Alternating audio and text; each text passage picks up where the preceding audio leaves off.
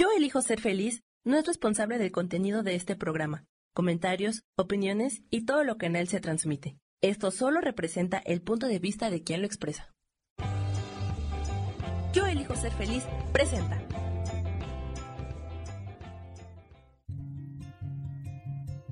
Volver a brillar, volver a sentir vitalidad.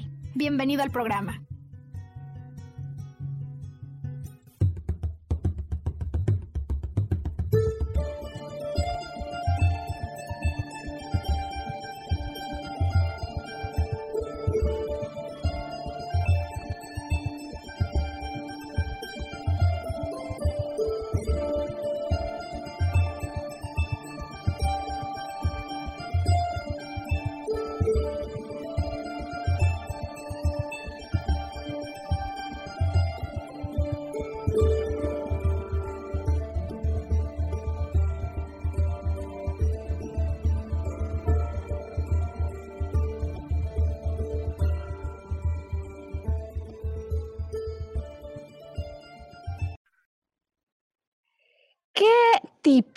De vivencias emocionales podrían estar detrás de problemas relacionados con el sistema reproductor masculino, por ejemplo, hiperplasia prostática, cáncer de próstata o cáncer de testículos. Bienvenido a este podcast, a esta nueva emisión de esta semana de Volver a Brillar, donde le damos la bienvenida al nuevo año 2022 con información que estamos seguros que habrá muchísimas personas para las que pueda resultar de tremenda utilidad, así como le damos la bienvenida a nuestro invitado especial y desde luego siempre esperado Sergio Cuellar. Feliz 2022 y bienvenido a esta nueva serie con la que iniciamos el año, ahora con un tema que nunca habíamos abordado, ¿no? Nos dicen mucho, ya hay programas para la mujer, pero ¿qué onda para el hombre? Pues empezamos el 2022 con este regalo especial para quienes tengan este tema en este momento en un familiar, en un ser querido, esté resultando un asunto de preocupación y queremos entonces hoy ofrecer una vista complementaria, la de la perspectiva emocional. Sergio Cuellar, bienvenido. ¿Cómo te encuentras? ¿Cómo arrancas el año? Gracias, Maru. Bienvenidos todos a este nuevo podcast, el primero del año. Y bueno, pues yo creo que como todos los mexicanos, ¿no? Despertando de este letargo que significó del 12 de diciembre al 6 de diciembre. Al 6 de enero. perdón, de enero, estamos despertando, estamos este, iniciando ya el año y pues ahora sí que con nuevos bríos, nuevas fuerzas y sobre todo con mucha esperanza y mucha fe. Sin duda, gracias Sergio por acompañarnos. Eh, aviso, adelanto que Sergio trae una gran introducción para el podcast de esta semana. Gran introducción porque quienes nos eh, siguen de manera frecuente saben que nos gusta darle una estructura al podcast, a la producción, de tal manera, uno, que se nos ayude con algún ejemplo de la vida real o de una obra cinematográfica, de un libro, en fin, una analogía que durante el desarrollo del podcast nos pueda ser de tremenda utilidad. Y la gran sorpresa resulta que eh, pues el pionero, el precursor, la primera persona que en tiempos modernos nos habla de estos temas bajo el ángulo de la descodificación es Dr. Hammer, de quien hemos llegado a hablar en otros podcasts, un médico de origen alemán, pero quien resulta que se da cuenta, descubre todo esto a raíz de un conflicto que hoy Sergio nos va a platicar. Es decir, que si esta es la primera vez que en tu experiencia tomas contacto con temas de descodificación biológica y emocional, pues el día de hoy vamos a iniciar como arranca el año, ahora sí que como dice Sergio, de cero y con nuevos bríos, pero con mucha información que incluso para las personas que nos han venido siguiendo pueda ser eh, información de utilidad para comprender los orígenes de esta propuesta, que además son orígenes tremendamente auténticos, no basados en teorías y, digamos, eh, análisis conceptuales, sino que arrancan de un conflicto súper real como el que vive Dr. Hammer, una amenaza realmente intensa, que le provoca un shock brutal, pero que pienso que puede ser el mejor ejemplo que tengamos el día de hoy para poder adentrarnos en problemas relacionados con el sistema reproductivo masculino. Hoy empezamos haciendo un lugar para los caballeros y entonces, después de que Sergio nos dé esta gran introducción y nos cuente no solo cómo es que se genera el conflicto, la vivencia emocional que da lugar al problema que vive Dr. Hammer, nos anticipará un poco acerca de cómo es que entonces esto da lugar a su propuesta. Ya para la segunda parte del podcast, lo que vamos a hacer es que vamos a repasar juntos la función biológica que tienen algunos órganos, sobre todo aquellos en los que hay problemas o conflictos, enfermedades más frecuentes. Hiperplasia prostática por mucho es una de las más frecuentes. Hablaremos de ella, hablaremos de cáncer de próstata, hablaremos de cáncer de testículos, que es justo el tema que nos va a ilustrar hoy Sergio. Y una vez que hablemos de la función biológica, porque allí donde está la forma en la que opera el organismo, allí donde entendemos el sentido de una enfermedad, el sentido metafórico y la solución que quiere proponer el cuerpo, entonces haremos una nueva pausa para ir a una última parte en la que te quiero platicar el caso, la historia de una persona con la que trabajé esta primera semana de enero. Eh, Sabes, Sergio, que me doy cuenta del tema del que debemos hablar, porque muchas veces aparece más de una persona con un mismo padecimiento en el mismo periodo de tiempo.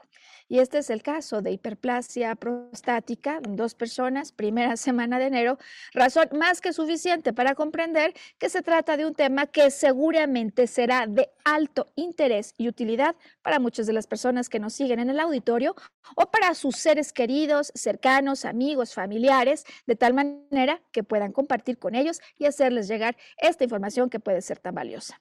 Resumo entonces, vamos por el ejemplo de Sergio el día de hoy es justo el caso de el pionero que da origen a todo esto, a lo que ahora llamamos biodescodificación. Segunda parte, vamos por la explicación biológica que nos va a permitir entender la metáfora que muchas veces hace que se detonen estos conflictos que inician con una vivencia emocional. Y tercera parte, te pongo un ejemplo que me parece que puede ayudarnos a hacer las cosas muchísimo más fáciles. Pues sin más preámbulos, Sergio Cuellar Estamos listos para escuchar con el arranque del año esta historia que hoy nos vienes a contar, que es una historia súper real. De hecho, la razón que da lugar a que ahora nos encontremos hablando justo de estos temas. Bueno, pues bienvenidos todos. El día de hoy vamos a ver la historia de Reich eh, sí, que es un médico alemán, como ya lo dijiste, Maru. Este médico tenía estudios en radiología, en medicina interna, en medicina general y estaba casado con una oncóloga, fíjate, una pareja de médicos. ¿Qué es lo que ocurre? Eh, ellos vivían en, Córcega, en la región de Italia, y pues tenían este, su familia, ¿no? Una noche, este, pues cálida en, esa región, el príncipe eh, Vittorio Emanuele de Saboya, el heredero a la corona italiana, que ya eh, Italia es una república, pero este, en, en, el linaje era este personaje, celebra una fiesta en un yate y sin causa aparente hace un disparo y este disparo va a impactar a un joven de 19 años que dormía en un yate que se encontraba cerca de ahí. Esta persona no es alguien más más que el hijo del doctor Hammer. ¿sí? Este, se ve impactado por la bala y fallece unos meses después en un hospital. Ya te imaginarás la clase de shock que puede representar para un padre esta clase de accidentes, ¿no? Claro. Eh, pasan algunos meses y bueno, ante esta pérdida, un día descubre el, doctor Hammer que él lo que tiene es cáncer testicular. Y más se lleva una sorpresa cuando a, semanas de diferencia su esposa este, enferma de cáncer de mama. ¿no? Entonces a él le llama mucho la atención y, adicional a todo esto de los estudios y, de todo lo que se tengan que hacer para pues, este, darle un tratamiento a su enfermedad, él empieza a notar este, extrañeza, ¿no? ¿Por qué se detonaron los dos casos ante este, una pérdida? Empieza a correlacionar esta situación, situación emocional, ¿no? Lo cual lo lleva a empezar a investigar. Este, él, al ser radiólogo, a utilizar este, los aparatos del hospital donde él trabajaba para empezar a establecer un común denominador entre los pacientes que presentaban este, pues, eh, estas anomalías genéticas eh, llamadas cáncer, ¿no? Entonces, él lo primero que hace es empezar a comparar, por ejemplo, en mujeres que, presentaban cáncer de mama del lado izquierdo, cuál era el común denominador. Y oh, sorpresa, se da, cuenta que este, presentan el mismo tipo de emoción en diferentes circunstancias, en este caso, ¿no? También localiza un foco este, de, gente eh, grupos de cáncer de riñón y empieza a tratar de establecer un parámetro este, que estableciera un común denominador entre estas personas. Y sorpresa, se da cuenta que sí existe un común denominador emocional. Entonces, esto es lo que nos lleva, esta es la experiencia del doctor Hammer más o menos a lo largo de toda su investigación y toda su vida, pero nace de un, este, de un estímulo, este bioshock, tras la muerte de su hijo, y es lo que lo lleva a investigar ante la presencia de un cáncer testicular en su vida. Oye, Sergio, pues muchas gracias por darnos un recorrido tan rápido y tan amplio que me parece que puede ser muy útil para las personas que en definitiva no hayan tenido tenido contacto con nosotros previamente, ¿no? Y me parece, Sergio, que este excelente preámbulo que nos has dado como un marco de referencia, como un punto de partida, es lo que necesitamos para poder explicarles a las personas que conectan con nosotros que detrás de los problemas del sistema reproductivo, muchas veces puede haber cualquiera de dos cosas, Sergio. Auténticamente, desde luego, un estrés físico, un problema físico, o un problema de naturaleza metafórica. O sea, nos enfermamos por cualquiera de estas dos cosas, tenemos problemas en el cuerpo por cualquiera de estas dos cosas. Así como alguien puede decir, oye, si yo pongo la mano, por ejemplo, al fuego y me quemo, pues naturalmente esto va a tener una repercusión, que hubo aquí un estrés totalmente físico, ¿no? Ante el cual el cuerpo va a ofrecer un mecanismo de reparación. ¿Tú te has llegado a quemar así fuerte? ¿Te han llegado a salir ampollas? Sí, claro, y creo que es una respuesta a esta ampolla de la que hablas, del organismo, para proteger la piel que se quemó debajo. Exactamente, para proteger, porque además duele, ¿no? La ampolla duele, pero es un recurso muy útil. Fíjate cómo está realmente la inteligencia detrás de este diseño que tenemos, que hace que mejor no toque, porque si toco me duele, pero me duele porque estoy en un proceso de reparación. Es decir, Ocurrió un daño, se quemaron las células, el cerebro se da cuenta, hay menos células, algo pasó. Y entonces la solución de reparación es una ampolla que al mismo tiempo, como no permite que yo apoye, asegura que la nueva piel que viene y que va a surgir salga bien protegida. Es decir, que no se quede expuesta a esta herida durante el proceso de recuperación. Y sin embargo, Sergio, me parece que este ejemplo nos puede ser muy útil para explicar que la ampolla pues no es un problema, ¿estarías de acuerdo? Es la solución. Ocurrió primero la quemazón y a manera de reparación aparece esta ampolla bajo la cual se empieza a formar la nueva piel. En este sentido, me parece que este puede ser un ejemplo sumamente útil para explicar hoy ¿Por qué la ley bifásica de las dos partes de un, eh, digamos, de una enfermedad, la parte en la que está el conflicto activo y la parte en la que está la reparación, son esenciales para poder entender de qué manera el complemento emocional explica lo que pasa el cuerpo? El cuerpo. Alguien diría, oye, tengo una ampolla, me enfermé de la ampolla. Pues no, ¿verdad, Sergio? Es decir, no, no me enfermé de la ampolla. La ampolla es una solución ante un conflicto primero que vino que estresó y causó un daño en las células de mi dedo, si esto fuera lo que se hubiera quemado. Bueno, pues de la misma manera, esta ley bifásica la vamos a entender entonces, Sergio, de manera que nos ayude a entender lo que ocurre durante un padecimiento. Y el día de hoy vamos a hacer entonces esta explicación en relación al aparato reproductor, al sistema reproductor masculino.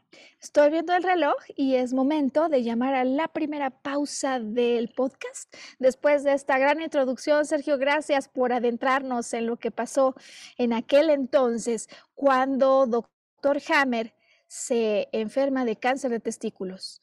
Unos cuantos meses después que su hijo muere y curiosamente su esposa también, ya nos decías, ¿no? Que resulta que tiene un problema también en el aparato del sistema reproductor femenino, lo cual de entrada supongo que al auditorio le puede resultar ya una pregunta que trae jiribilla. ¿Estás de acuerdo, Sergio? ¿Cómo puede ser que después de la muerte del hijo aparecen tanto en el padre como en la madre problemas que están vinculados con el sistema reproductor. ¿No te parece, digo, que trae jiribilla la pregunta, que la metáfora de lo que está tratando de solucionar el cuerpo aparece inmediatamente evidenciada a la luz del conflicto y los problemas que se viven? ¿Cómo lo ves esto, Sergio? Híjoles, o sea, pues para, para hacer casualidad es muy, muy grande, ¿no? Porque pues, te puede dar este, una enfermedad este, pues espaciada, ¿no? Pero que a los dos les dé la misma en el aparato reproductor y además con semanas de diferencia, como que pues es mucha casualidad. Y es precisamente esa es la pregunta que se planteó el doctor Hammer y que lo llevó a descubrir todo esto. Oye, pues te parece entonces, vamos a pedirle aquí a nuestro querido amigo Sam que introduzca la pausa para que eh, quienes están conectando con Volver a Brillar y que se den cuenta que aquí podrían encontrar respuestas para cosas que no han acabado de entender, por lo pronto hoy desde la perspectiva emocional, que es complementaria y que muchas veces se puede volver una piedra angular, vayan, tomen una libreta, traigan lápiz para que puedan eh, identificar el tipo de conflictos que podrían estar atrás de aquel que está experimentando hiperplasia prostática, cáncer en próstata o cáncer de testículos. Hoy, Volver a Brillar, estamos abordando en este 2022 problemas del sistema reproductor masculino. Ya volvemos. Bueno, pues estamos de vuelta, Sergio Auditorio. Hoy que comenzando el 2022 queremos hablar de un tema que podría ser realmente importante para muchas personas. ¿Por qué la próstata en ocasiones, Sergio, aumenta su tamaño? A esto a lo que le llamamos hiper, ¿no? Más de plasia. ¿Por qué aumenta tamaño? Eh, ¿Por qué a veces puede haber cáncer en testículos? ¿Por qué puede haber cáncer en próstata? Bueno, Comencemos, ¿te parece, Sergio, esta segunda parte del podcast? Eh, recordando, ¿no? la finalidad que tiene el sistema reproductor, eh, que en conjunto el masculino y el femenino, lo que nos permite es dar vida, ¿no? A organismos que vamos creando, que son como nosotros mismos, ¿no? Una manera de extendernos, de sobrevivir y de mantener vigente la especie sobre la Tierra. En el caso del sistema reproductor masculino, Sergio, el día de hoy estaremos hablando de estos dos órganos que sobre todo es donde se concentran la mayor parte de los temas que preocupan a la población.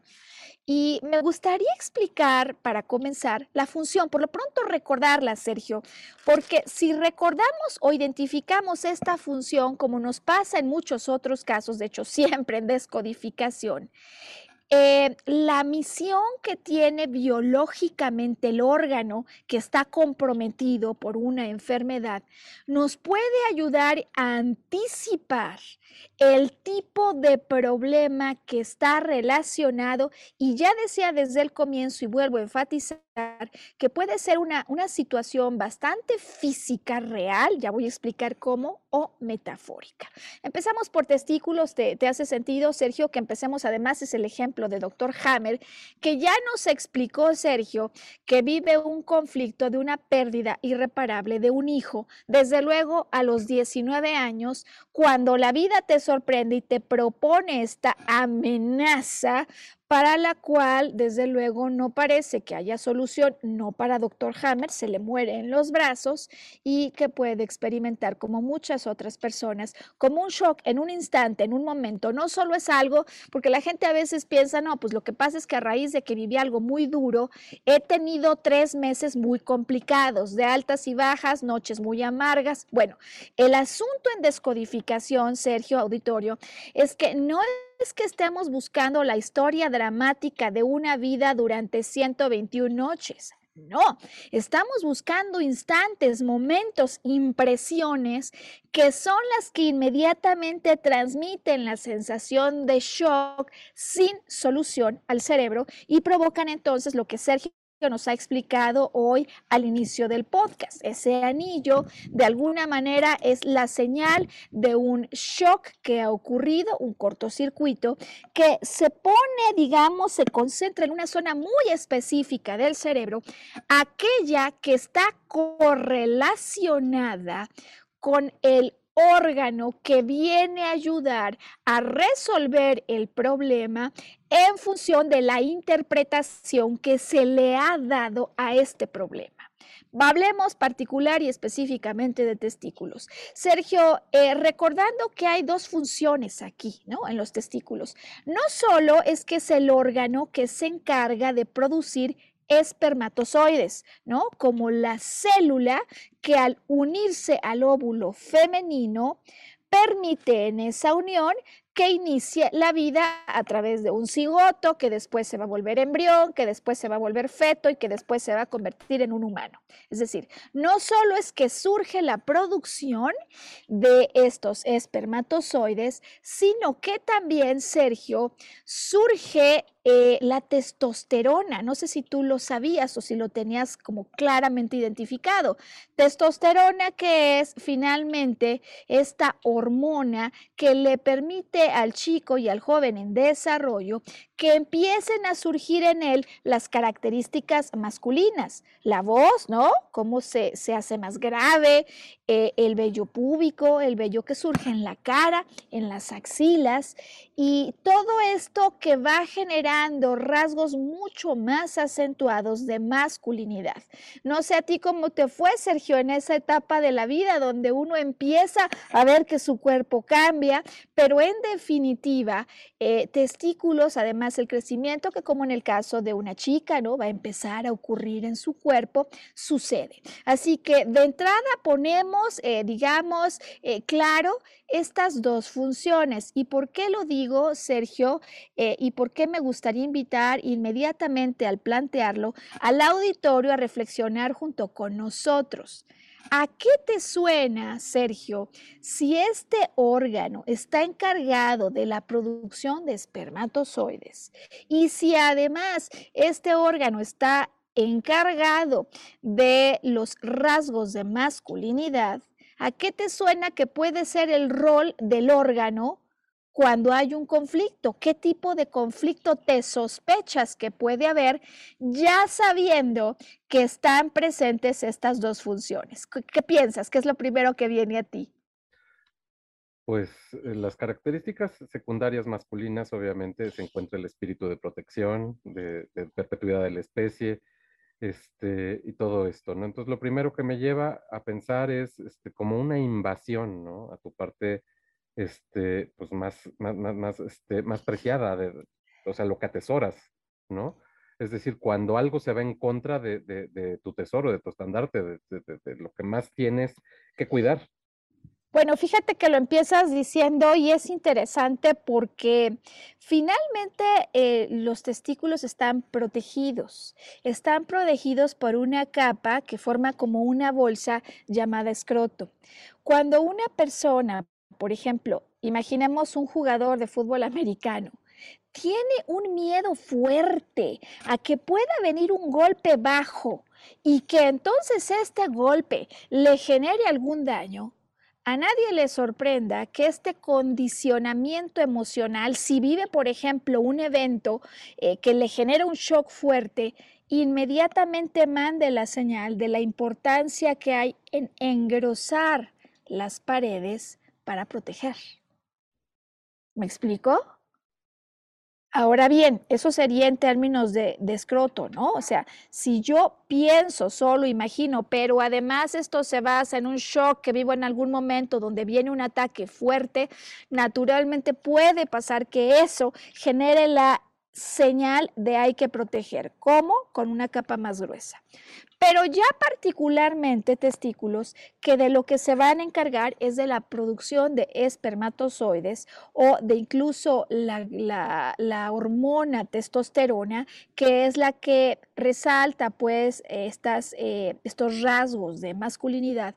A lo que en definitiva nos van a llevar, Sergio, es a los problemas que estarán poniendo en riesgo que esto ocurra.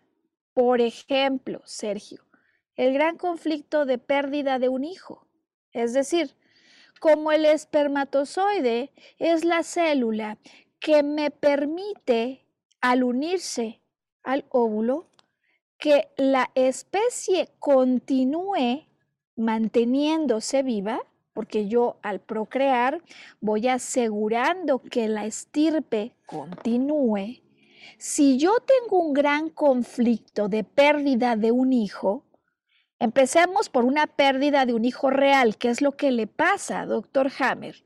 Entonces, de alguna manera, lo que queda codificado como un conflicto es está en peligro o ya se puso en definitiva amenazada la perpetuidad de la especie. No sé si me explico, Sergio. ¿no? es decir, una correlación muy directa.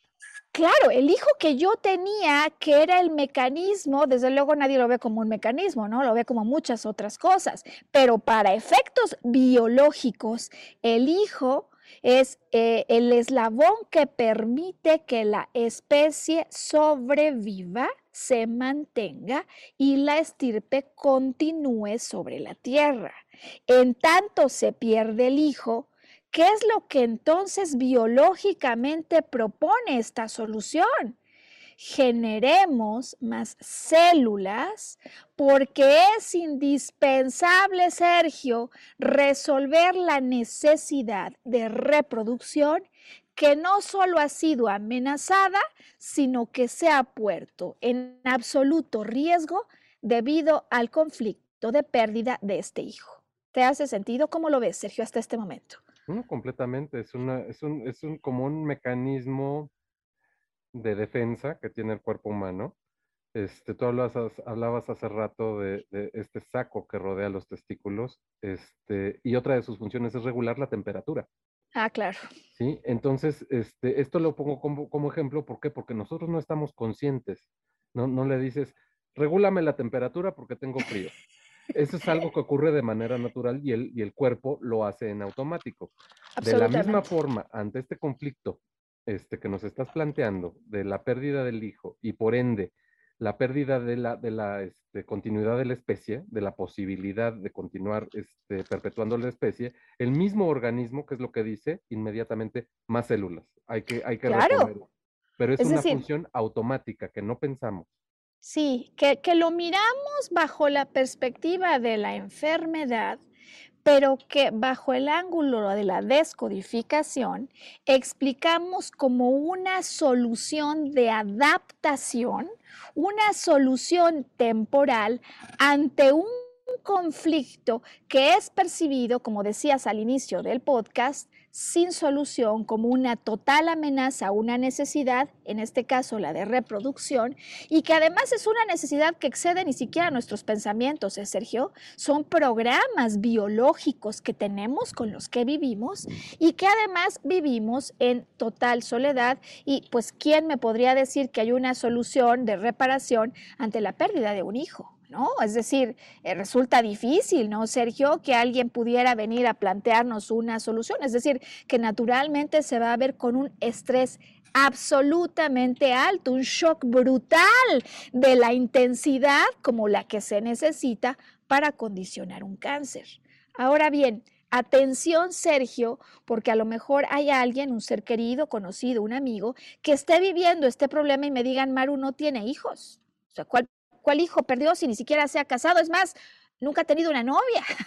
bueno, eh, por eso decíamos al arranque del podcast, Sergio, que los problemas que el cerebro viene a ayudarnos a resolver, que son así percibidos como conflictos por la psique, bien pueden ser conflictos de naturaleza o índole física, como cuando se quema el dedo y entonces hay una pérdida de células, o como cuando pierdo a un hijo, como el caso de Dr. Hammer con el que has empezado hoy el podcast, pero también cuando metafóricamente hablando, Sergio, tengo el conflicto de haber perdido un hijo adoptivo y qué puede ser sino una excelente metáfora de un hijo adoptivo, un proyecto, por ejemplo, un equipo con el que yo trabajaba en algún lugar donde de pronto y de súbito me dicen, tú ya no vas a ejercer ese rol, te vas a otra área. Es más, ni siquiera me corren, me cambian de área, pero me cambian y me quitan a este grupo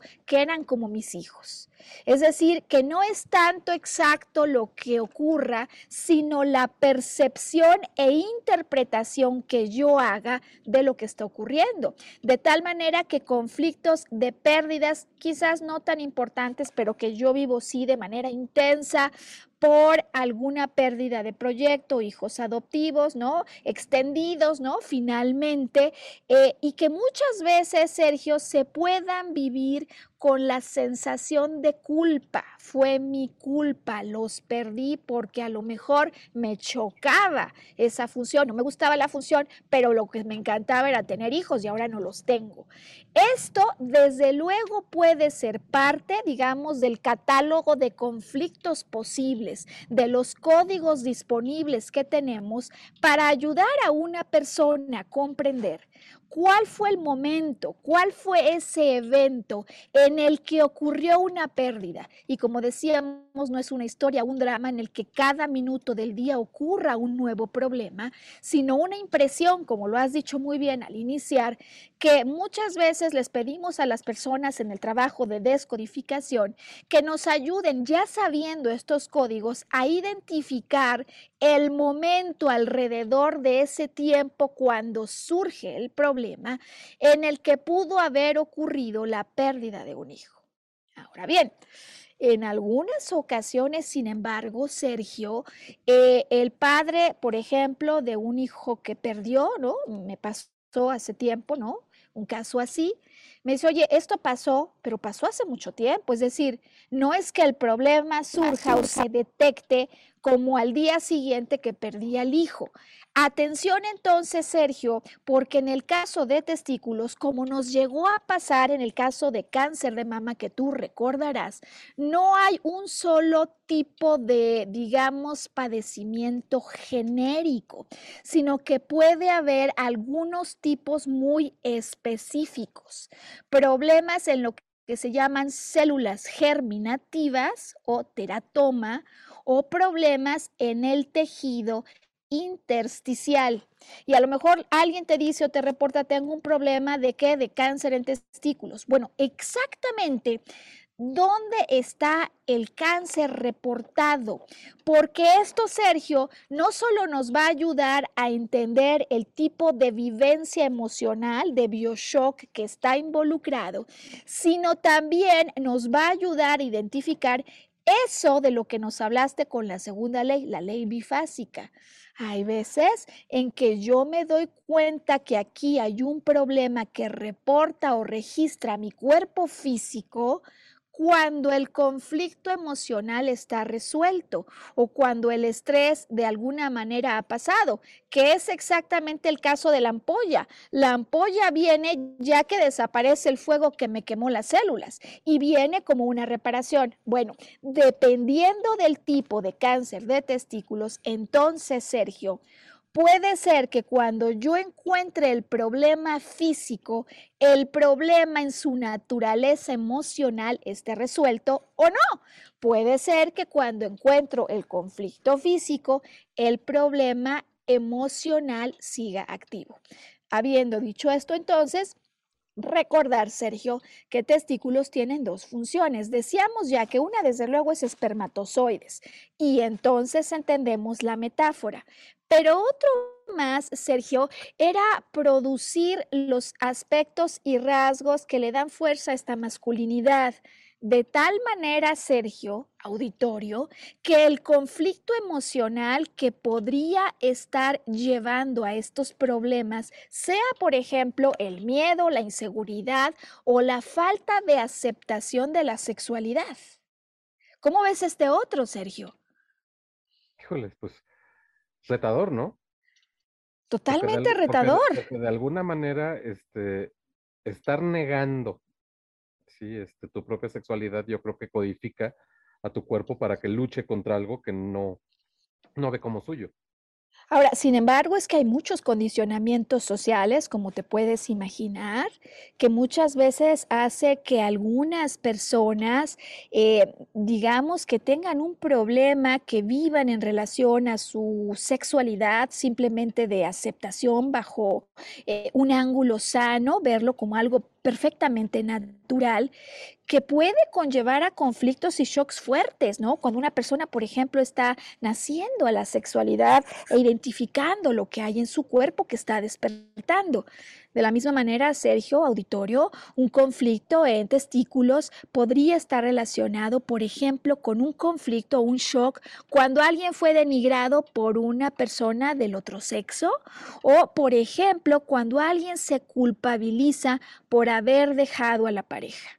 Esto, como algunas otras posibilidades, ya sabemos, Sergio nos lo ha dicho hoy mismo y lo volvemos a repetir, que partimos por lo mismo, no del tema en general testículos. Ah, lo que pasa es que perdiste un hijo. No, Sergio, pasamos primero por una revisión cuidadosa en perfecto reconocimiento y respeto del diagnóstico médico preciso que nos permitirá en esa precisión encontrar el complemento emocional que se vincule directamente con ese problema por lo que tiene que ver con próstata, Sergio, que es el otro gran tema, quizás incluso para muchas personas un tema de preocupación previo al cáncer, es decir, cuando empieza la próstata a aumentar tamaño, un problema del que muchas veces, eh, digamos, los hombres maduros se empiezan a dar cuenta, Sergio, sobre todo cuando esto empieza a representar por el crecimiento de la próstata un impedimento a la hora de ¿no? Así es como muchos se dan cuenta. La próstata, dicen tener, eh, ¿no? Es un órgano que tiene como el tamaño de una nuez, de una castaña, que pues te puedes imaginar, desde luego, tiene sus funciones. Eh, no solo es que ayude a generar presión eventualmente para que salga el líquido seminal, sino que hay dos cosas particulares que me gustaría hoy resaltar, Sergio. Eh, auditorio. La primera es que la próstata es una glándula, Sergio, recordar, que viene a producir este líquido prostático que entre otras funciones tiene una de limpieza. Es como un antiséptico, desde luego lubricante, pero también antiséptico. Función de limpieza, Sergio Auditorio, que por lo mismo nos va a ser sumamente útil para empezar a interpretar los conflictos de naturaleza emocional que se viven como un shock grande en relación a la próstata. ¿Por qué, Sergio? Cuando hablamos de limpieza, cuando hablamos de antiséptico, eh, entonces en contraposición aparecen problemas o conflictos en los que algo se ve sucio, en los que algo no se ve limpio, y sobre todo, auditorio, conectados, no solo es que, digamos, no está sucia la mesa de mi casa o no es que está sucio, por ejemplo, el mueble, ¿no? Que hay en la sala. No, estamos hablando de un tema de limpieza o un tema eh, de suciedad que podríamos incluso hoy, Sergio, agregarles las palabras no se debe, eso no se hace. ¿Me explico? Es decir, una limpieza o un deber ser en el sentido moral. Eso que me hicieron no se hace. Eso no solo no lo espero, sino que no se debe hacer bajo una connotación de ética o de reglas o de puntos de vista morales. Pero no va a ser, decíamos, ni un problema de limpieza de la sala ni de limpieza de la mesa, sino un problema de limpieza o deber ser que desde luego estará vinculado con lo que representa este sistema. Imagínate entonces, Sergio Auditorio, problemas o conflictos que tienen que ver con lo que no se debe hacer y me hicieron, adivina quiénes. Ni idea. Mis hijos, por ah. ejemplo, mis descendientes, o a un problema de algo que no se debe hacer y que ocurrió en relación con mis proyectos. ¿Me explico? Es decir, que la sutil diferencia, Sergio Auditorio, que va a haber entre testículos y próstata tiene que ver con esta función biológica de la próstata, de limpieza, de antiséptico, ¿sabes? La limpieza que viene y que deja las cosas como debe ser. Y en cuanto hablamos de cómo debe ser, nos vinculamos con la moral, pero no es una moral aplicada a todo tipo de situaciones, sino particularmente aquellas que están vinculadas con mi descendencia, con mis hijos, incluso con mis nietos, con mis proyectos o mis hijos extendidos. Problemas o conflictos, Sergio, que también se vinculan con una segunda función que tiene la próstata, y es que la próstata opera como un director de orquesta que ayuda a que vuelva todo a ponerse en acción cuando por algún motivo un hombre maduro, Sergio Auditorio, necesita o se ve en el requerimiento pues biológico metafórico de volverse a reproducir. ¿Cuál es la razón, Sergio Auditorio, por la que un hombre maduro debería de volver a poner literal o metafóricamente en marcha la maquinaria para reproducirse? ¿Por qué podría ocurrir esto, Sergio? ¿Se te ocurre alguna idea? Este, cuando tú, o sea, ante la circunstancia de un reinicio, ¿no? O sea, si perdiste un proyecto, ¿no? lo que tú quieras, lo que tú explicabas metafóricamente de esa manera, también cuando perdiste un hijo, ¿no? Fíjate que no solo es cuando perdiste un hijo, digamos, en el asunto explícito, porque ese ya explicamos que típicamente se va a testículos, sino cuando perdí un hijo, Sergio, no sé si lo has escuchado, estoy segura, cuando alguien dice, eso no se hace yo no me esperaba esto de ti y menos de una hija. Yo no me esperaba esto porque esto no se hace y a raíz de algo que yo siento que me hicieron, que no es limpio, que no se hace, que no se debe, que no esperaba, metafóricamente digo, pienso o introspecto, he perdido a un hijo. El hijo vive, pero posiblemente no está en mi casa o puede estar en mi casa, pero a raíz de algo que este hijo hizo que no se hace. ¿Quién dice que no se hace? Así lo marca la moral, así lo, así lo marcan los estándares éticos. A raíz de eso que no se hace, yo de alguna manera siento que he perdido un hijo. ¿Te hace sentido, Sergio? Completamente. Eh, no es casualidad. No, no es casualidad. Lo que pasa, sabes, es que muchas veces como no sabemos de estas asociaciones, pues sí sé que no se hace eso, sí sé que no me lo esperaba y sí sé que la verdad es que me ha pagado mal y que yo me siento como si lo hubiera perdido en vida, ¿no? Pero lo que no nos damos cuenta es cómo esto puede estar conectando y puede estar detrás de problemas como la hiperplasia prostática o el cáncer en próstata.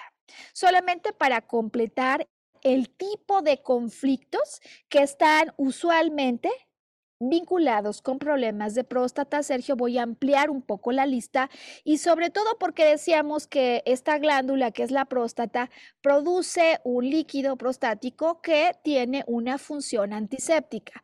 Por lo cual, Sergio, supongo que será fácilmente identificable el hecho de que si yo tengo una pareja mal avenida o relaciones sin amor solo por obligación, si me siento de veras que sí eh, obligado a vivir mi deber conyugal, eh, estas ideas, o por ejemplo, tengo fantasías y deseos sexuales que yo considero no solo no, pues no buenos, sino sucios. Solo estos hechos, Sergio, que se viven desde luego con mucho eh, conflicto o un shock importante, ¿no? De pronto me veo con la secretaria, yo no sé en qué momento vino esto, bueno, dicen algunos, ¿no? Eh, pues, pues no participé, ya sabes, Maru, estas cosas a veces pasan, pero el solo hecho de darle rienda suelta no solo a la imaginación, sino a lo mejor a una relación que yo sabía que no tiene connotaciones bajo la ética de mi vida, correctas, pero me veo ahí adentro. Este shock que siento, imaginemos el momento en el que veo a la secretaria desnuda, yo frente a ella, ¡pum! Inmediatamente un shock que puede condicionar un problema de esta naturaleza. Ahora bien, ocurre muchas veces en hombres maduros que me dicen, Maru, pues no, a ver, eh, cuestiones de relaciones sexuales, digamos, sucias o de esta manera así calificadas, desde luego no, murió mi esposa y yo me encuentro solo y viviendo con mis hijos. Entonces, evaluamos esta otra posibilidad como lo que explicábamos ya al hablar de las funciones que tiene la próstata, ¿no? Eh, y voy a dar algunos otros códigos, Sergio, que pueden ser tremendamente útiles para dar con aquello que está produciendo este problema. Yo siento, percibo, así viví un bioshock por algún fuerte conflicto familiar, con la posible interpretación que en esta familia no se puede hacer un nido, un nido, un lugar en el que yo me encuentre, ¿sabes? Como en calma, como en seguridad, como en calor, en esta familia no se puede. ¿Por qué? Porque esta es una familia anormal. Algunos dicen disfuncional, pero el hecho de que sea una familia disfuncional no es algo que nos dé gracia, sino que en momentos específicos dispara conflictos, estrés, shock, porque yo no me esperaba que mi hijo o mi hija me hiciera eso como el caso del hombre, hoy para guardar identidad diremos el hombre H, Sergio, eh, del que te voy a explicar y te voy a platicar ya para terminar el podcast. Esta familia está fuera de la norma, no es una familia normal, pero decía, no es algo que lo vivamos con, con gracia, sino que ha generado ya un shock y ya ha generado un conflicto. Se han vivido situaciones dramáticas, puede ser desde luego la pérdida de algún hijo eh, o decíamos que no es el fallecimiento como tal, sino el hecho de que a raíz de este conflicto ya no nos hablemos, o yo sienta que de veras lo he perdido porque un hijo no le hace esto a su padre. ¿Me explico? Desde luego enfermedades, y ya decíamos que en la canasta o en el grupo de los posibles involucrados no solo están el hijo o la hija, sino los proyectos y también los nietos. Atención, que eso, Sergio, para muchos hombres maduros puede ser realmente un condicionante importante por el vínculo afectivo que normalmente establece el abuelo con el nieto. ¿No? Es decir, cuando yo ya no los tengo que regañar, cuando yo ya no tengo que poner límites y quien a veces me viene y me pone los límites es mi hijo. No te acerques al nieto, imagínate el shock que esto puede de generar.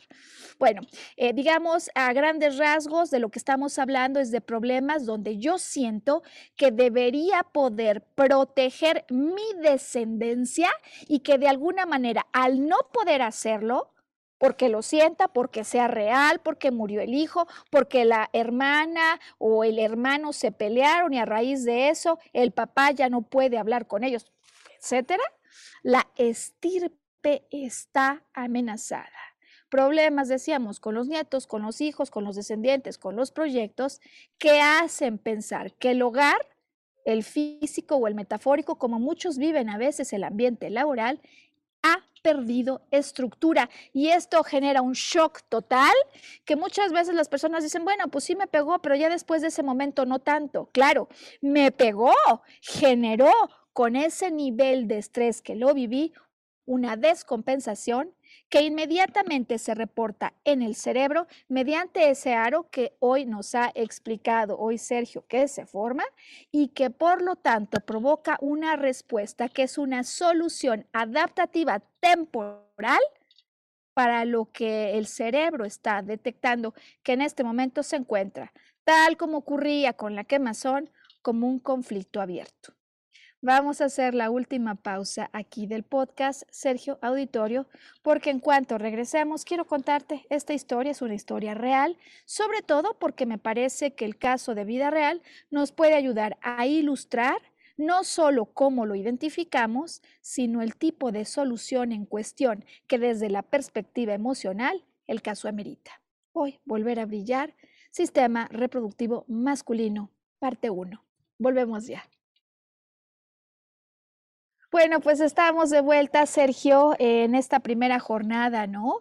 En la que nuevamente ponemos al alcance del auditorio información que me, me parece que puede ser de tremenda utilidad para reconocer el conflicto emocional, la vivencia emocional que acompaña a un bioshock y que vivimos cuando ante una impresión, como lo has llamado hoy, por un evento que nos amenaza, que no vimos venir, que creemos que no tiene solución y que además vivimos en soledad, provoca una respuesta en el cuerpo.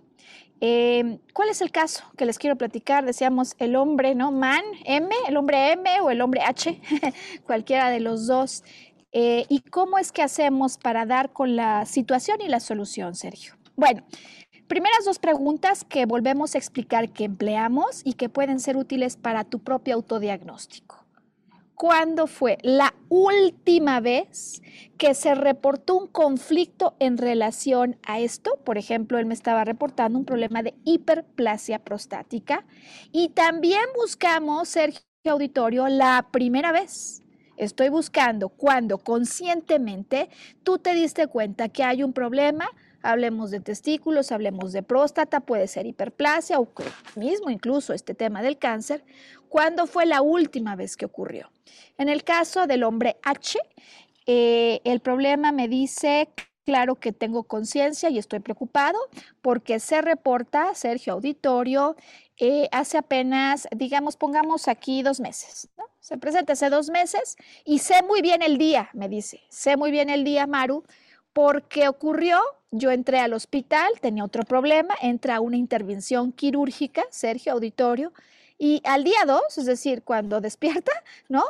El problema es que es tan grande el problema, Sergio Auditorio, que tiene una sonda, que tiene ya una sonda y esto pues es bien incómodo, ¿no, Sergio? Para, para efectos prácticos. Entonces, eh, ha habido un gran problema en próstata, problema de hiperplasia, que hace que tenga una sonda para orinar, lo cual es definitivamente un, conflicto que no solo es un problema físico incómodo, sino que a él le genera una enorme preocupación con el deseo que esto no se vaya a producir en un tamaño tal que descarrile y se vuelva cáncer, ¿no? Que desde luego es la preocupación que hay alrededor de estos temas donde un órgano empieza a crecer, empieza a crecer. Eh, ¿Qué pasó? ¿Qué pasó, Sergio? Pregunto yo, ¿qué ocurrió? Y hay claro indicio de que esto está ubicado alrededor del momento en el que entra al hospital. ¿Estás de acuerdo? Bueno, pues esto es lo que pasó en su caso, en su historia. Cuando yo le digo las posibles razones, los posibles eh, detonadores, ¿no? De esto, me dice, a ver, claro, sí, sí, sí, sí, ¿qué pasó? Los hijos están peleados un poco a muerte, ¿no, Sergio? Y que a lo mejor yo me río porque digo, pues es una situación que a veces vivimos, pero que no se ve con tanta risa bajo la perspectiva de aquel que lo está viviendo.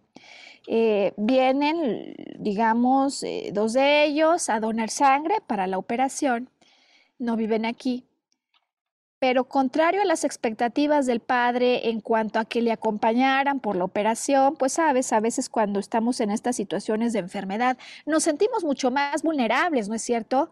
Y con mucha necesidad de afecto y con mucha necesidad de que los hijos estén con nosotros. Te puedes imaginar, ¿no, Sergio? Supongo que te ha pasado, no con hijos, pero cuando uno se siente mal, pues quieres que alguien querido esté junto a ti, ¿no es cierto? Y traes las emociones a flor de piel, ¿no? Exactamente. Entonces, el shock ocurre porque, bueno, ya está preocupado, ya viene la, cuestión de la operación, pero la cuestión es que estando comiendo con ellos y se acuerda, se acuerda del momento, porque Sergio ya nos dijo, queremos una impresión, queremos un momento. Se acuerda cuando está comiendo con ellos en el restaurante y la operación es al día siguiente. Em, eventualmente al despedirse, pues la idea era que le llevara, ¿no? A donde él vive, pues en lugar de llevarlos, Sergio Auditorio le piden un Uber. le piden un Uber que se vuelve para él la imagen que marca, ¿no? El, shock. Y le dicen, pues ya nos vamos. No como, sí, ya nos vamos a, viven fuera de México, ya nos vamos a, a nuestra casa. Así que suerte en tu operación. ¿Te puedes imaginar, Sergio, el shock que se genera en quien está emocionalmente en espera de mayor afecto, cuando la situación es, no solo es que no me van a acompañar, ni se van a esperar unos días a ver cómo sigo, sino que además me mandan en Uber a mi casa. Que alguien diría, oye, qué maravilla, en Uber, ¿no? No. ¿Por qué, Sergio? ¿Por qué auditorio? ¿Y por qué próstata? ¿Por qué esto no se hace, Sergio? Esto yo no lo esperaba de ti. Es decir, definitivamente lo último que me hubiera imaginado es eso. No lo esperaba y no solo no lo esperaba, es como si estuviera sintiendo que pierdo una hija o que pierdo un hijo. ¿Qué impresiones te genera esto, Sergio? No, pues, o sea, es, un bioshock, o sea, y es, yo creo que este, este ejemplo es evidente, ¿no? O sea, es, estoy perdiendo a mis hijos. Estoy perdiendo a mis hijos. Si yo fuera, si yo fuera esta persona, es, lo que, o sea, diría, ¿cómo que no me acompañan? ¿Cómo que no van a estar conmigo? O sea, lo que viene a la mente es, estoy perdiendo a mis hijos, ¿no? O ya los perdí. Sabes que te viene, y no sé si te pasa, pero a mí me ocurre muchas veces, es como que te sientas como en los zapatos de la persona, ¿sabes? Y dices, híjole, ¿no? ¡Wow! O sea, uy. O sea, en cuanto lo oyes, es como que vives parte de ese conflicto, desde luego con sus debidas proporciones. Pero desde luego uno puede entender desde una perspectiva totalmente humana, amorosa, que la persona esté viviendo. Esto es comprensible totalmente. Sin embargo, no se queda aquí. Dijimos que es la última y la primera, ¿no? Eh, ¿Recuerda él entonces, Sergio Auditorio, la primera vez que le ocurre esto, ¿no? Cuando empieza a tener problemas en términos de orinar, que decía yo que es como muchas veces se dan cuenta. Y entonces le pregunto y le digo, ¿de qué manera se presentó alrededor de ese momento un conflicto? No estoy buscando una historia larga, estoy buscando un momento, un impacto, una imagen fotográfica, un recuerdo que venga a ti de ese momento en el que sentiste, por ejemplo, que no se había producido un evento limpio, que había ocurrido algo sucio, o bien sexualmente hablando, o bien con un hijo al que sintieras que perdías, o bien con un nieto. Bueno, la situación es la primera vez que le ocurre, sucede que otro hijo que le estaba ayudando económicamente, Sergio, eh, le dice, ¿sabes qué, pa? Eh, yo compré un departamento y también podemos entender, ¿sabes, Sergio? Las perspectivas de todos los miembros de la familia. Y le dice, tengo que empezar a pagar la hipoteca, es un dinero, la verdad, muy fuerte y con este desembolso yo me voy a tener que ver en la necesidad de dejarte de pagar la pensión o la ayuda que te entregaba. Eh, se lo avisa, se lo anticipa, pero un buen día viene una llamada telefónica. Ese es el momento, esa es la imagen, esa es la impresión que genera el shock. Cuando al teléfono el hijo le avisa, pa, a partir de mañana no te voy a poder seguir pagando. Y el papá le pregunta para rectificar, oye, pero ni un peso. Y me dice, me contesta totalmente seco, no papá, ni un peso. Shock total.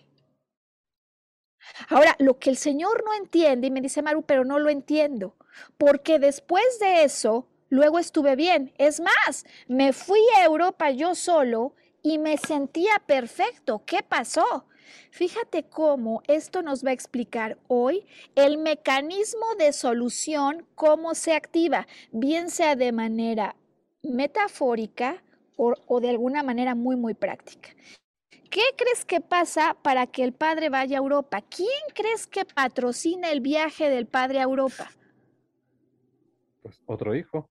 No, curiosamente el mismo hijo que no tenía un quinto, que posiblemente de alguna manera o estaba guardando y le quería dar una sorpresa y no lo vio venir, o no sabe que esto pasó ni siquiera, o que en algún momento recibió un bono especial, tantas cosas que pueden pasar, ¿no, Sergio? O que en realidad estaba haciendo un cochinito y quería que el papá se pusiera productivo.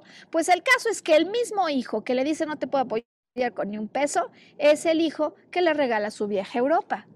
A nadie le sorprenda entonces, Sergio, que en el viaje en, en Europa el padre está perfecto. No sé si me explico con esto. Sí, sí, sí. O sea, lo que hizo fue postergó la situación, quedó impreso en su código la sensación que se reactivó con el segundo suceso de ya perdí a mis hijos.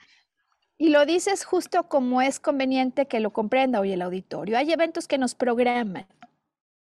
Este tuvo una solución finalmente práctica. Hombre, no me dio un peso, pero me dio el viaje a Europa. Conflicto solucionado. Es decir, que de alguna manera, como el conflicto está solucionado, ya no tiene por qué tener este tamaño tan grande las células de la próstata porque no he perdido a ningún hijo. ¿Me explico? Porque no hay nada sucio. Oye, a lo mejor si me lo hubiera explicado. Bueno, no importa, el tema se resolvió, pero ya quedó programado. Y finalmente en el ejercicio que hacemos, él se da cuenta cuando tratamos de identificar si hay otra posible causa vinculada, fíjate qué importante, porque ya estando activo el problema de o el conflicto de aquí hay un potencial peligro, estirpe se amenace de que no pueda proteger a mi descendencia, ocurre otro problema, ocurre otro conflicto del que luego se acuerda.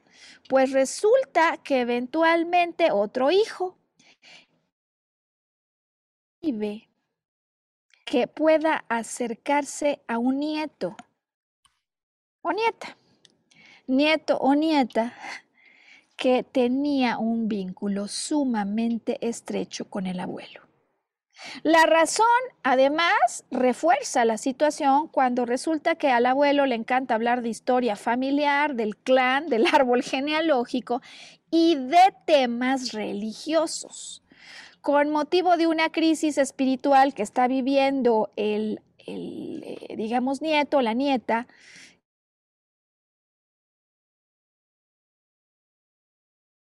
judicial, porque no se debe hablar de estos temas con niños chicos porque luego les ocasionas estos problemas. Y no sé si entonces, Sergio Auditorio, pues con este último ejemplo, el caso queda completamente cubierto. Es decir, ¿en qué sentido? Está volviendo a vivir un problema que a todas luces, Sergio Auditorio, llama a la ayuda de la próstata. Ocurre un conflicto con un nieto que pone en conflicto el que pueda seguir protegiéndolo, es su descendencia, y siente que la estirpe de alguna manera está amenazada cuando él no puede entrar en contacto con el nieto porque además parece que ha pasado algo sucio en tanto el abuelo habla de estos temas y quién sabe si no influyó en la crisis espiritual del nieto porque así lo piensan los papás.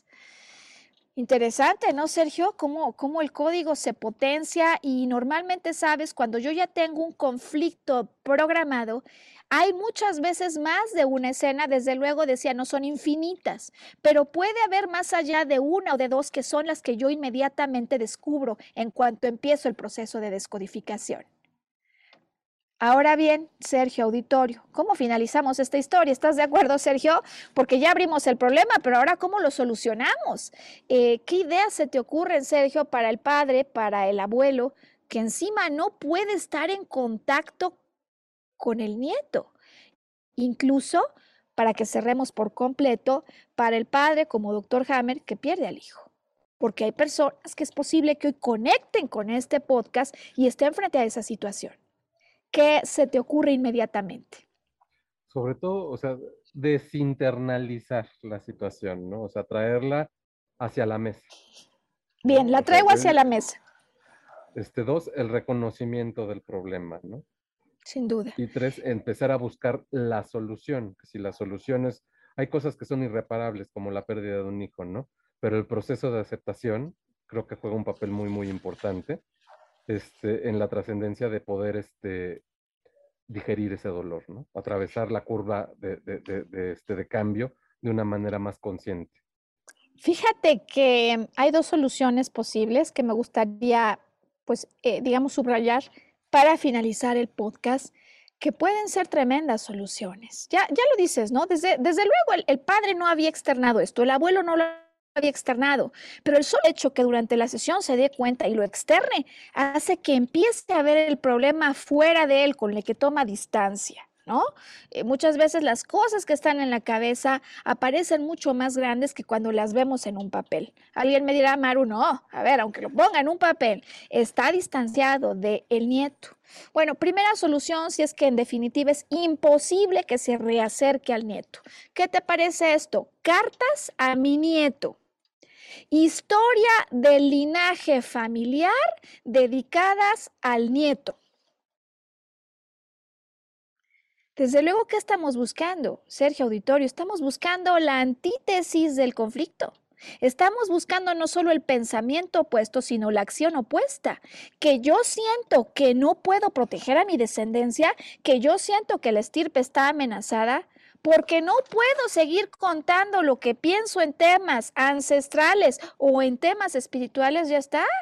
A partir del siguiente minuto, tomo una libreta, y empiezo a escribir en mi libreta la historia de la familia López Quesada desde hace 20 siglos que conozco también, porque quiero asegurar que a lo largo de las generaciones esta historia no solo se conozca, sino que también trasciendan las soluciones que dimos como familia, nuestra manera de pensar y todo aquello que constituye este linaje del que yo me siento orgulloso y el que me interesa preservar a lo largo del tiempo. Esa, desde luego, una posibilidad que, por cierto, Sergio le decía, oye, qué interesante sería cartas a mi nieto. ¿Te has puesto a pensar cuántas personas les gustaría haber escuchado la voz de un abuelo, pero por diferentes razones ya no los tenemos? Es más, hay quienes ni los conocen o no se acuerdan porque los conocieron muy pequeños. Es decir, que con esto lograría trascender y hacer a la estirpe trascender mucho más allá de la familia. Ese es el ejemplo, Sergio, de una posible solución.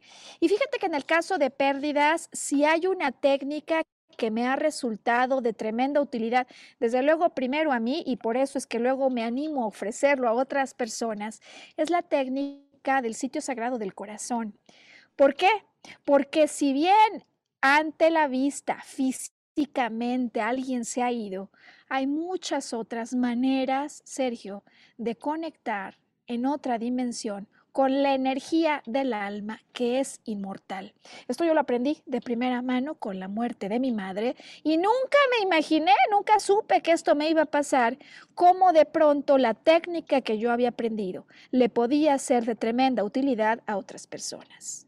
Finalmente, Sergio, me parece que con el caso de Dr. Hammer acabamos igual que empezamos, pero es que sabes que hay algo bien interesante y es que en sus memorias, en el Nuevo Testamento que él deja sobre la nueva medicina germánica, adivina a quién se le hace la dedicatoria.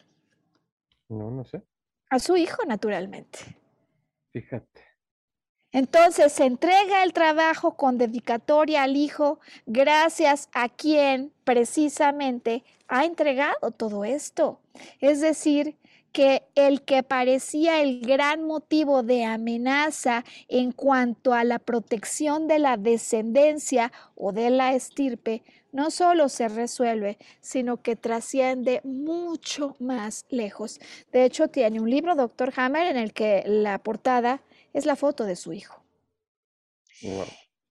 Y me parece, Sergio, que con esto podemos dar por concluido este episodio, este primer episodio del 2022. Desde luego hay muchísimos más temas en sistema eh, reproductor masculino y yo estoy segura que si hiciéramos una encuesta entre la audiencia, el tema de disfunción eréctil sería uno de los más digamos, importantes, ¿no? No solo para ellos entenderlo, ¿sabes? Sino también para ellas, para saber cómo asisten a sus parejas. Bueno, pues ya veremos, Sergio, si es el tema inmediato siguiente. También hay quienes nos dirían, oye, pues si ya hablaste del aparato reproductor masculino, ¿por qué no hablamos ahora del femenino?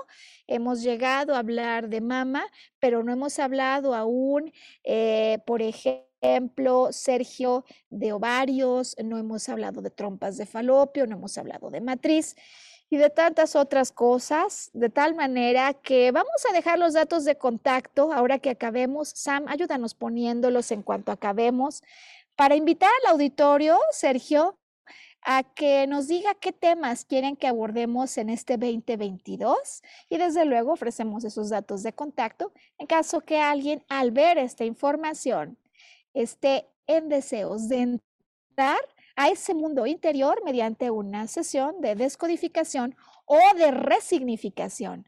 Razón por la que con esos dos componentes, Sergio, lo que nosotros decimos que hacemos es arqueología emocional. Dar con la causa y cambiar la forma en la que he percibido eso que pasó, de tal manera que el filtro automático de amenaza desaparezca para que pueda conseguir de nuevo una vida en estabilidad emocional como la que le hace bien al cuerpo. Sergio, pues estamos concluyendo, no sé si tienes palabras finales.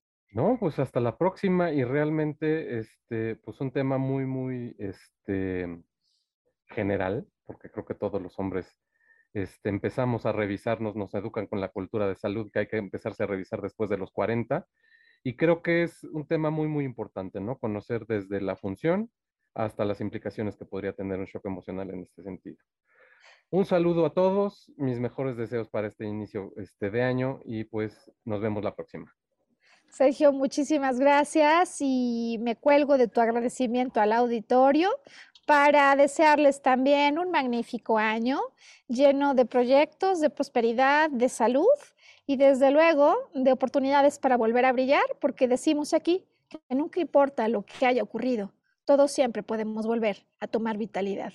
Y que elijas entonces no solamente ser feliz, sino conectar con nosotros cuando en el curso de una semana tengamos un nuevo podcast. Ayúdanos con tus ideas en esos datos de contacto que vamos a estar felices, Sergio y yo, de poder ofrecerte soluciones y contenido de máxima utilidad. Nos vemos, Sergio. Hasta la siguiente semana. Hasta la siguiente.